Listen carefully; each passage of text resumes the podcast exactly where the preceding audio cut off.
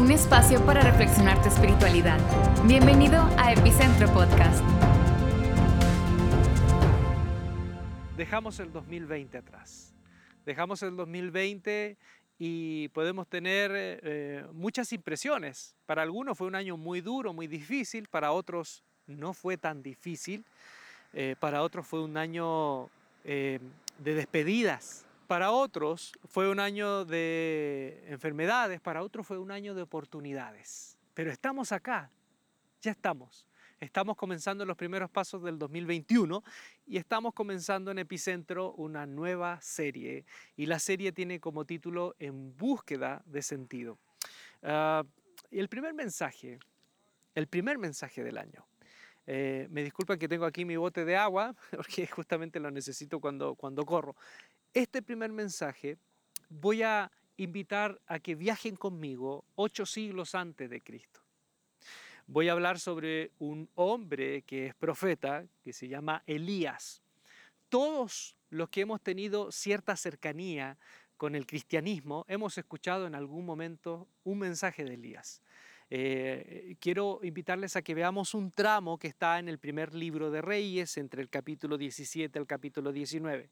Me perdonarán aquellos que les gusta de pronto los pastores que tienen la Biblia en mano. Imposible que tenga la Biblia en mano en esta tarde porque me vine a correr y literalmente me vine a correr. Eh, pero quiero que nos ubiquemos mentalmente en, lo que ya hemos leído, capítulo 17 al capítulo 19 del primer libro de Reyes. En la primera escena, y quiero que nos quedemos con esto, en búsqueda de sentido, en este sentido que necesitamos para el 2021. en la primera escena vemos a un profeta parándose en la corte del rey de turno, el rey Acab, el rey Acab casado con la hija del rey de Sidón, Jezabel, que ya la conocen esta mujer, que era temible esta, esta mujer. Ah, Elías se para frente al profeta y lo primero que le dice es, vive el Señor en cuya presencia estoy, que no va a llover, ni habrá llovizna, ni rocío durante todo este tiempo hasta que por mi palabra vuelva a llover. Y de ahí en adelante hay una voz de Dios, la voz de Dios que aparece inmediatamente en el, relato, que lo saca de ahí y termina llevando al profeta a una casa de una viuda que está sola con su hijo y es una viuda que es, es, de Sidón, es una viuda pagana, no es israelita, no tiene sangre de Israel, no tiene la religión del judaísmo, es una viuda pagana que está con su hijo en Sarepta de Sidón. Entonces, eh, en ese contexto, en ese, en ese tiempo, mientras en la tierra no ha llovido, mientras en la tierra hay sequía, mientras la tierra sufre el impacto de esa sequía, este profeta es una presencia de, podríamos decir, de bendición. Su presencia es una bendición ahí en la casa de la viuda, hasta que en un momento se le muere el hijo. Y cuando se le muere el hijo, la reacción de la viuda, la reacción inmediata es, ¿a qué viniste, hombre de Dios? ¿A qué viniste? ¿Viniste a recordarme los pecados de mi juventud? ¿Viniste para ser testigo y ser eh, casi el, el verdugo en esta situación terrible, en esta venganza de Dios? Entonces, el primer punto, si podríamos decir, el primer principio que quiero compartirles de esta serie en búsqueda de sentido es tener cuidado de interpretar el dolor de manera incorrecta. ¿sí? ¿Cómo interpretaba el dolor esta viuda? Ella lo interpretaba como la venganza de Dios. Entonces, como les dije, esta viuda interpretaba el dolor, su dolor, como la venganza de un Dios que no se olvidaba de sus pecados cometidos en su juventud. Entonces, si hay algo que yo les invito a que podamos comenzar el año es, es a mirar el rostro compasivo y misericordioso de Dios. Yo recuerdo a un, a un teólogo una vez que mencionaba un pasaje del Éxodo, cuando Dios se le aparece a Moisés y él le dice, eh, yo visitaré la maldad de los padres a los hijos hasta la tercera y cuarta generación, pero tendré misericordia por millares y millares de generaciones. Y él dijo, si hiciésemos un conteo matemático exacto, literal, la ira de Dios en comparación cuatro generaciones, en comparación a millares, a millones, la ira de Dios corresponde al 0.00000000003% del carácter de Dios, la nada misma, la nada misma. Y es curioso porque muchos de nosotros cuando vemos a Dios inmediatamente enfatizamos el castigo, el juicio, la ira, eh, eh, la venganza, siendo cuando Jesús vino a mostrarnos otra imagen. Otro ejemplo, cuando Pedro eh, está en el capítulo 10 de Hechos, hablándole a Cornelio, eh, Cornelio y su familia está esperando la predicación de qué les va a hablar este judío acerca de, este mensaje del cual le mencionó el ángel. Y la predicación de Pedro fue tan sucinta, pero se enfocó en un punto que es extraordinario. el mensaje de Pedro es extraordinario. Él dijo, habló de Jesús, ¿no? Este hombre, este varón que era el Mesías, y dice, su mensaje se resume en esto, y Jesús anduvo haciendo toda clase de bienes, sanando a personas, liberando a personas del mal, porque Dios estaba con él. Es decir, lo que hace Pedro es inmediatamente vincular la bondad y el bien porque ¿qué es lo que hacía Jesús? Lo que hacía era hacer el bien, ayudaba a los que necesitaban, tenía compasión de los enfermos, de los que tenían, estaban poseídos por el mal, por la oscuridad mental, los liberaba. ¿Por qué? Porque Dios estaba con él. Eh, lo que está diciendo Pedro es que la esencia misma de Dios es una esencia de bondad, misericordia, amor, salvación. ¿Sí? Es como también el, relato en donde Jesús eh, convierte los panes, eh, eh, perdón, los panes, sí, los convierte, los multiplica y, multiplica los peces, ¿se acuerdan? Y después de eso en la noche, según el Evangelio de Marcos, Jesús va caminando sobre el mar, ¿sí? Y los discípulos tienen miedo y dicen, vemos un fantasma. Eh, y después de eso Jesús le dice, soy yo, no tengan miedo. Se sube a la barca, llegan a la orilla y dice el evangelista que porque no entendieron el milagro de los panes y de los peces, no habían entendido realmente quién era este que caminaba sobre el mar. Lo que nos está diciendo el Evangelio es esto, que como no entendieron que realmente Jesús, que Dios encarnado, es alguien que está vinculado y que, y que busca busca el bien, la misericordia, la compasión, porque imagínense, eh, estaban hambrientos toda esta, toda esta multitud, el multiplicar esos panes y esos peces es un acto de bondad. Y el evangelista dice, no entendieron ese, la señal, no entendieron el propósito del milagro, por lo tanto, cuando Jesús se presenta en el mar caminando, lo que ven es un fantasma, ven a alguien que les produce miedo. ¿A dónde voy? Cuando uno tiene una imagen distorsionada de Dios, de Jesús, uno puede ver fantasmas, puede ver un Dios vengativo y puede interpretar el dolor como una venganza y un castigo de Dios. Esa mujer no entendía hasta ese momento que en realidad Dios quería su bien y quería vida. Y que la muerte de su muchachito, si bien fue accidental, lamentable, no era ningún acto de venganza ni de castigo de Dios. Pasó lo del 2020, ¿no? Con toda esta pandemia y algunos han tratado de ver a Dios desatando esta pandemia, Dios dándonos un mensaje a través de esta pandemia. Y yo soy muy limitado y reconozco mis limitaciones, pero me cuesta ver qué mensaje hay de fondo de Dios. Si la pandemia ha traído muerte, ha muerto mucha gente, mucha gente eh, se ha visto afectada por la enfermedad, ¿cuál sería el mensaje de Dios de fondo? ¿Cuál sería el mensaje de Dios? ¿Estaríamos pensando que es un Dios que está, que está de manera intencional eh, enviando desde el cielo eh, certificados de defunción arbitrariamente? Lo que yo veo en esta mujer es una situación lamentable, pero no es fruto de ningún plan ni castigo. Yo recuerdo cuando mi hermano muere, eh, hace 13, 14, bueno, más años atrás, 17 años atrás. Y fue un pastor amigo a oficiar la ceremonia fúnebre. Una mujer en la iglesia muy bien intencionada le dijo, el Señor se lo llevó, hablando de mi hermano. Y este pastor fue tan lúcido y le dijo, el Señor no se lo llevó, pero definitivamente lo recibió con amor.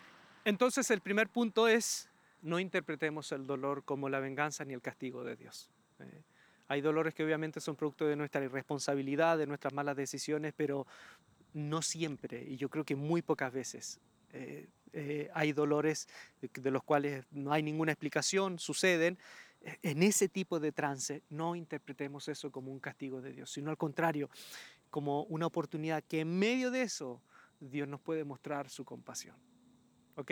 El segundo punto, Elías eh, pasa el tiempo de sequía y se presenta al rey Acab y le dice al rey Acab, oye, júntate a todos los profetas de Baal, más los profetas de Acera, y nos vamos a batir a un duelo en el monte Carmelo. Pero antes, dice el texto, que Dios solamente le dice a Elías, ve, preséntate delante de Acab y dile que va a llover. Así le dice Dios. No le dice nada más. Entonces, ¿qué hace Elías? No, Elías va y vamos a un duelo. Yo sé que muchos de nosotros interpretamos esto como un gesto de que Dios le pidió todo eso a Elías, pero si vemos el texto real, el texto no nos dice nada más. El texto nos dice, dile al rey Acab, preséntate delante de él y dile que va a llover. ¿Y Elías qué hace? Elías hace un duelo. Se presentan los 450 profetas de Baal, los 400 profetas de Acera. Él dice, bueno, mira, hagamos un sacrificio. El Dios que responda del cielo con fuego, ese será el Dios que seguirá Israel. Y el relato nos va llevando a una tensión, a una tensión cada vez mayor, porque eh, se, arman, se arma un, altar en donde vienen estos tipos que son 450 voceros del dios de turno, el dios de moda, Baal que era el, dios de, de, los fenómenos naturales, del trueno, del viento, del fuego, del relámpago, de las cosechas. ¿eh? Era el dios de moda, el dios de los agricultores, el dios de la agricultura, de la vida. Y se presentan estos, y, todos sabemos la historia, ponen ahí el sacrificio y empiezan a clamar a Baal, y empiezan a clamar, a clamar, y no se, no se ve nada, no hay ninguna respuesta, no se escucha a nadie. Pasa el mediodía y de pronto Elías se burla de ellos, dice, oye, de pronto Baal, no sé, está en el baño, está haciendo sus necesidades, está durmiendo. Y siguen hasta que en un momento llega la hora del sacrificio, 3 de la tarde, y Elías dice, bueno, vénganse para acá. Ya no respondió, vénganse para acá. Y los profetas hasta incluso se laceraron la piel con sangre para que, su Dios respondiera. Y no hubo respuesta.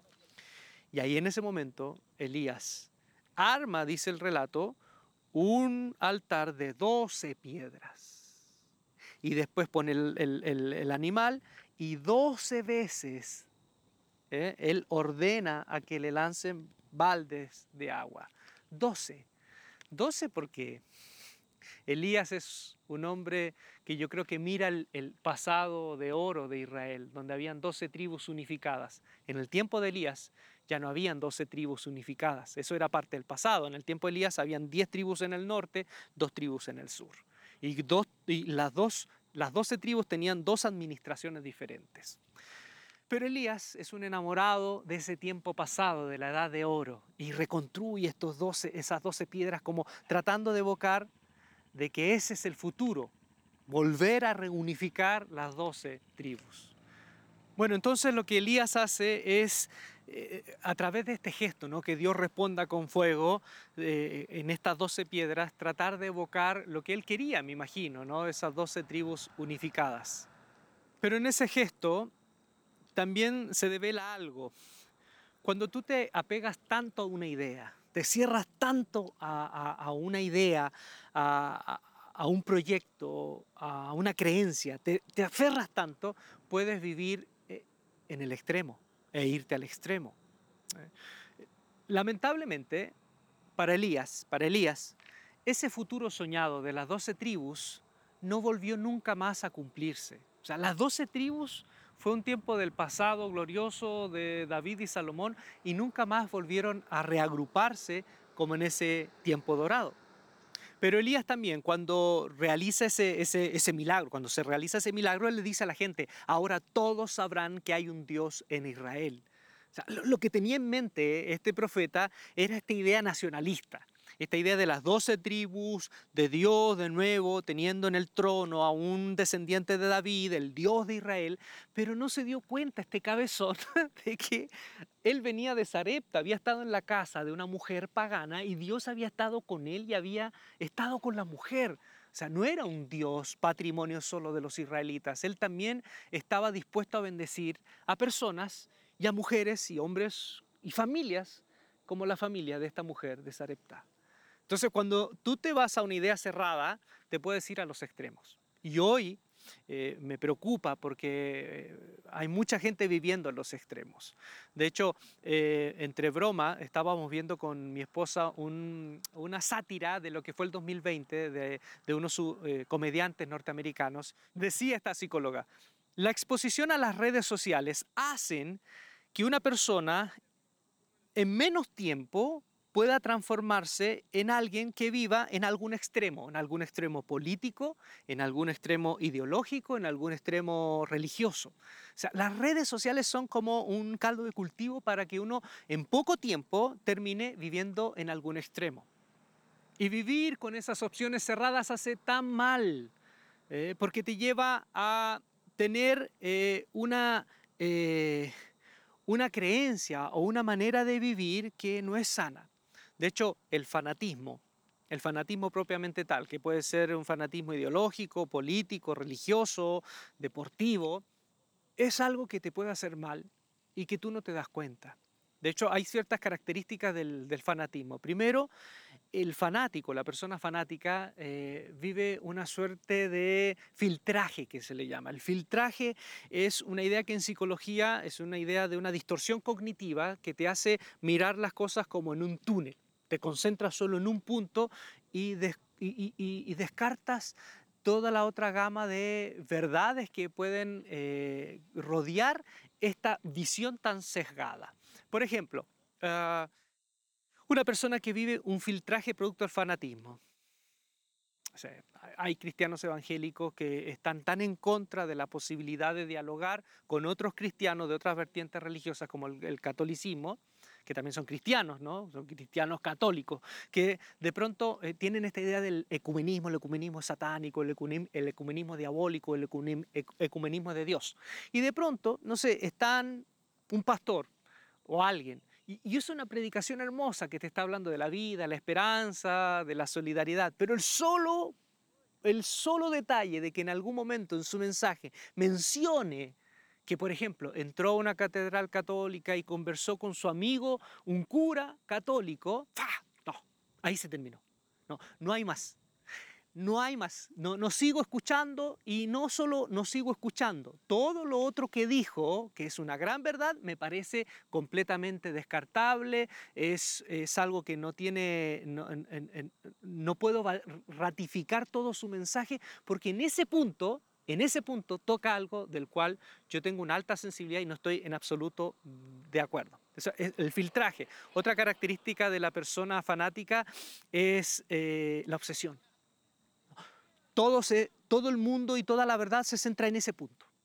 Hay, no, hay, otra manera de ver la realidad. Todo se centra en eso y es obsesivo porque eh, no, solamente, no solamente inconscientemente se apega a eso, sino que busca todo el material que pueda argumentar y pueda darle más solidez a ese punto eh, en el cual cree. Entonces es obsesivo. Todo gira en torno a esa idea, a esa creencia y puede entregar la vida por eso. Otro punto del fanatismo es que se vive una paranoia. Eh, o sea, todo, lo, que, lo que no está de acuerdo con lo que creo, no lo veo como otras posibilidades de ver la realidad. No, lo veo como un enemigo. Y un enemigo al, que hay que atacar y en lo posible hay que hacer desaparecer. Y por último, con todos estos condimentos, si el fanático, aparte de eso, tiene un aire megalómano, es decir, que se siente enviado por Dios o dirigido por Dios, puede llegar a matar, porque se siente con el permiso de Dios para incluso eh, matar a alguien. Y eso es muy peligroso.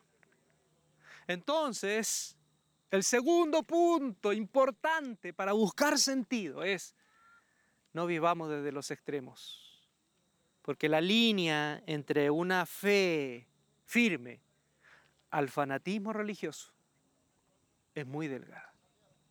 O sea, no, cometamos el error de, de Elías, que él aferrado a esa idea de que Dios tenía que reconstruir las doce tribus y aferrado a ese Dios de Israel, no se dio cuenta que Dios no era solo Dios de Israel, también era Dios de esa viuda en Sarepta. Y el tercer punto, y con esto nos vamos, y yo voy a seguir corriendo, es ¿quién es Dios? ¿En qué Dios creo? Ya estamos hablando un poco, ya hemos venido hablando esto de, en el último mensaje ¿no? que dimos en el año pasado. Porque cuando Elías ve que su postura cerrada no tiene éxito, de hecho, Elías llega a hacer algo que Dios nunca le pidió, que es asesinar a los profetas de Baal. Eso es lo que hace Jezabel. Jezabel asesina a, la competencia. Jezabel mandó asesinar a los profetas de Dios. Dios nunca le dijo, compórtate como Jezabel. Dios respondió con fuego del cielo por misericordia, pero yo no veo ahí un gesto de una voluntad de Dios de que, de que Elías hizo todo eso porque Dios le estaba pidiendo. Bueno, en fin, al final termina en esta tragedia. Mueren estos 450 profetas degollados en un arroyo y después de eso Elías se da cuenta, se da cuenta que todo su show toda su estrategia impresionante no tuvo resultado ni tuvo fruto, porque la gente no se convirtió. Y entonces cuando se da cuenta de eso, de que no llueve y él corre delante de Acab como heraldo de Acab. O sea, él piensa que ya en Samaria todo el pueblo se va a convertir a Dios y encuentra que no hay una conversión masiva y que incluso lo único que haya es una mujer enojadísima y que promete asesinarlo. En ese momento se frustra, se da cuenta que no puede seguir adelante con ese, con ese proyecto de, esa, de ese pasado soñado y lo único que le queda es el futuro, pero no tiene fuerzas, entonces se echa a morir en el desierto, viene el ángel, lo sustenta hasta que lleva, llega al monte Oreb, que es el Sinaí, y en esa cueva Dios se encuentra con él. Y es muy bonita esa escena, porque Dios le pregunta, ¿qué haces aquí, Elías? ¿Qué haces aquí? Pero antes de eso, dice que pasa eh, el viento, pasa el fuego, un temblor, y Dios no estaba ahí, en esos fenómenos naturales, que eran los fenómenos de Baal. Eran los fenómenos, el fuego estaba relacionado con Baal, el viento fuerte, la lluvia, el temblor, los fenómenos de la naturaleza estaban vinculados con el poder de Baal. Y dice que vino todo eso y Dios no estaba ahí. Dios le dio una clase de teología a Elías. Le dijo, mira, te voy a mostrar todo lo que yo no soy. Yo no soy Val. Ahora te quedó claro que esto de la respuesta del fuego del cielo y todo para impresionar a los demás no tiene que ver conmigo. Y cuando se dio cuenta que Dios estaba en el silbo, en el silbo apacible, le dijo, sal fuera, sal fuera de ahí, de ese hoyo.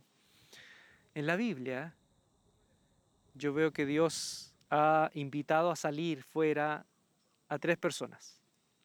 Abraham, Elías y Lázaro. Abraham, según Hebreos, en la carta a los Hebreos, era un anciano casi muerto.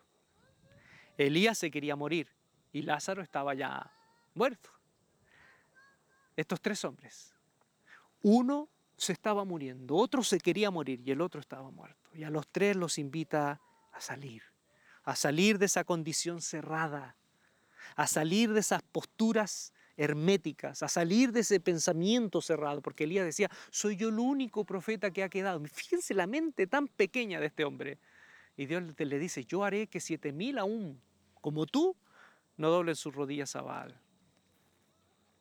Tan pequeñas que es nuestro mundo, ¿no? Tan pequeñas que son nuestras posibilidades. Y cuánto nos amargamos porque a veces esas cosas no resultan y nos encerramos en ese mundo pequeño. Bueno, y ahí Dios le dice, yo no soy Val. Y en ese silbo apacible, Dios, y en esa invitación a salir, ¿no? Dios le da una segunda misión. Va, anda y unge a todas estas personas, dentro de los cuales está Eliseo, su sucesor. Que curiosamente, Eliseo cuando también se enfrenta con ejércitos enemigos, Eliseo en, un relato dice que viene un ejército enemigo a invadir la ciudad y por el poder de Dios quedan ciegos. Y en vez de asesinarlos, Eliseo los alimenta y los devuelve a su casa. O sea, entiende, entiende de qué se trata el tema de Dios. Entonces, queridos, el último punto, el último punto tiene que ver con esta pregunta. Debemos conocer a Dios. ¿Y quién es Dios? Esta pregunta, ¿quién es Dios? Y debemos, obviamente, conocerlo. Me quedo con este último punto. Para Elías, el Elías del Monte Carmelo, el, Elías 2.0, ¿no? porque el Elías 1.0 es el que, el que está en la, casa de la viuda, el 2.0 está en el monte. El, para Elías el milagro era el fuego, ¿eh? la impresión, lo espectacular, la venganza, el, el considerar a estos otros como enemigos y borrarlos. Ese es el milagro. Pero para mí el milagro a diferencia de lo que pensaba Elías, ¿no? Elías pensaba de que lo milagroso estaba vinculado con ese acto portentoso y de violencia. Dios le demostró que fue en esa casa en donde él fue reconocido como profeta. Porque delante de Acab, Acab nunca le dijo, oh, yo sé, ahora sí, entiendo que tú eres un profeta de Dios. ¿Quién fue la única persona en todo el relato que le dijo, ahora sé que tú eres hombre de Dios y que Dios está acá? Fue esa viuda pobre cuando vio la manifestación de un Dios de misericordia. No el Dios de castigo, no el Dios de la ira, no el Dios de la venganza, el Dios del amor, de nuevas oportunidades, el Dios de la vida. Entonces, nos vamos con estas tres, estas, estas tres oportunidades, estos tres principios, estas tres recetas, lo que tú quieras llamarle, que nos pueden ayudar para encontrarle sentido. ¿Te parece? Que tiene que ver con no interpretemos el dolor como la venganza de Dios, no tengamos la mente cerrada para vivir en el extremo y aprendamos a ver el verdadero milagro de Dios, que tiene que ver con la compasión, la misericordia y la vida.